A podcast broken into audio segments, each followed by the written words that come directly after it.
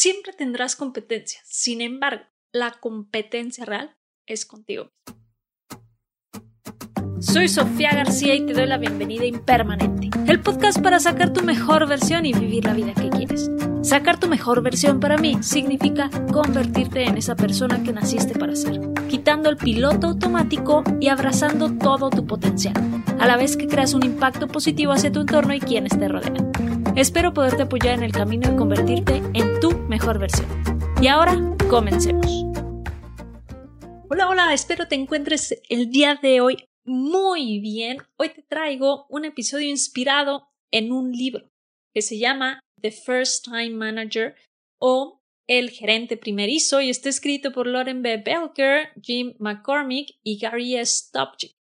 Y te digo inspirado porque, bueno, no es que te vaya a contar cada uno de los puntos de este libro, sin embargo, bueno, voy a tomar algunas ideas que traen. También, bueno, le voy a meter de mi propia cuchara para platicarte de este tema que se me hizo muy interesante. ¿Por qué de First Time Manager? Muchas veces se nos olvida que solemos ver a estos gerentes, a estos CEOs de grandes empresas, grandes corporativos, y decimos, wow, ese es un gerente que es un ejemplo, que hay que seguir sus pasos. Incluso muchas personas quieren llegar a ser como uno de estos gerentes. Sin embargo, todos y cada uno de ellos en algún punto de su carrera, de su vida, fueron gerentes primerizos. ¿Y cómo lo hicieron o qué es lo que tuvo que pasar para que llegaran a ese punto? Bueno, sin duda, todos y cada uno de ellos te va a poder contar muchas historias, muchas anécdotas, muchos éxitos, muchos logros y también muchos fracasos, muchos errores de los cuales aprendieron para seguir superándose, aprendiendo y llegar al nivel en el que están. Sin embargo, como manager necesitas proyectar confianza, seguridad a tu equipo. Y quizá este tema caiga perfectamente ahorita en el punto en el que te encuentras. Quizá seas un gerente primerizo, gerente primeriza, que busca crecer su empresa, su emprendimiento y quieras empezar a delegar, o simplemente ahorita traes un proyecto y tienes personas a tu cargo. Y bueno, como manager necesitas proyectar confianza y seguridad de tu equipo. Y esta proyección es de ambos lados. Y ambos lados me refiero es que tú la tengas también para que los demás vean eso de tu parte. No únicamente llegar por aparentar y proyectarla, porque si no la tienes realmente, las demás personas van a decir, esta persona quiere que pensemos que tiene confianza, que tiene seguridad, que nos está apoyando, sin embargo, es contradictorio porque simplemente las acciones y las decisiones que estás tomando no lo reflejan. Hay que mostrar que valora su trabajo. Y hay muchos estilos de gerencia.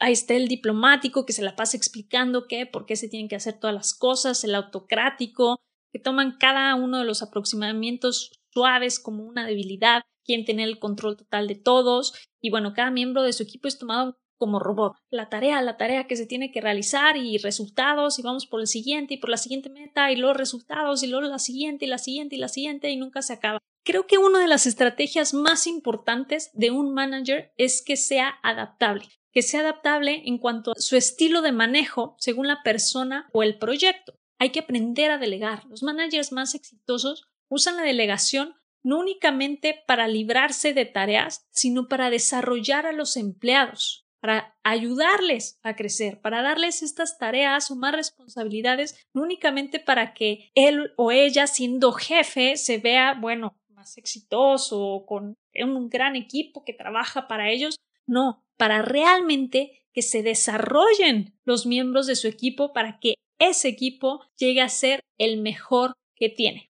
Y al final de cuentas, bueno, también los managers buscan delegar para que se puedan dedicar a la imagen grande, esta imagen que les permite tomar las decisiones más importantes para realmente llevar ese proyecto, ese emprendimiento, esa empresa al siguiente nivel. Y bueno, por lo mismo, cuando contratas es importante no equivocarse de persona, ya que puede costar mucho tiempo y dinero.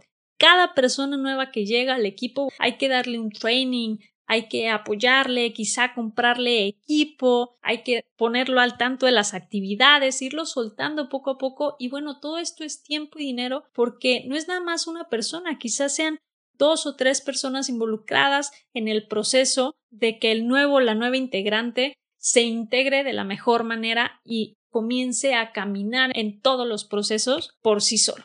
Luego encontramos la parte de la motivación. Tienes personas, no máquinas, no robots, y bueno, no hay que confundir la motivación con tomar ventaja de tu poder. Hay que encontrar lo que motiva a tu equipo. Cada persona tiene una motivación muy distinta, sueños, anhelos detrás de cada uno de sus días, de cada una de las cosas que hace. Pregúntales de manera directa cuáles son sus metas, cuáles son sus aspiraciones en uno a tres años. Y así puedes buscar que vaya alineada esta motivación laboral con su motivación personal. ¿De qué sirve que des estos bonos gigantescos, igual y económicos, a una persona que no le motiva lo económico? O un viaje familiar todo pagado a una persona soltera. Hay que saber qué es lo que mueve a cada uno de los miembros de tu equipo en la mejor medida posible para que puedas ajustar la motivación que le das a cada uno de ellos en particular para seguir hacia adelante de la mejor manera. Y bueno, a nivel personal, hay que cultivar la inteligencia emocional, entender tus propias emociones y tener habilidades interpersonales, estas soft skills que te permitan estar tranquilo, tranquila en situaciones estresantes y no ser una persona reactiva. Y esto va de la mano con tener una autoimagen sana. Hay que cuidar los mensajes que te das diariamente, qué te estás diciendo, qué estás consumiendo que te lleve a reaccionar de una manera tranquila y a poder tomar mejores decisiones. Al final del día, como manager, es tu trabajo sacar adelante el proyecto, llevarlo al siguiente nivel y darle a tu equipo lo que necesita para sobresalir. Hay que alinear sus motivaciones personales con los de la empresa. Esto los motivará y también te motivará a ti. Apóyalos a crecer delegando. Esto los hará sentir apreciados y apoyados y en el momento en que sea tiempo de tomar acción, tu equipo estará ahí para trabajar junto contigo. Muchas gracias por quedarte conmigo en este episodio. Si te ha gustado no olvides suscribirte, calificar y dejarme una reseña. Y felicidades por estar en el camino de convertirte en tu mejor versión. Por favor comparte este episodio por todos lados. Así me ayudas a llevar este podcast a más personas que podrán apagar el piloto automático de sus vidas. Recuerda que me encuentras en Instagram como Soy Impermanente, donde la conversación durante la semana continúa. Hasta la próxima.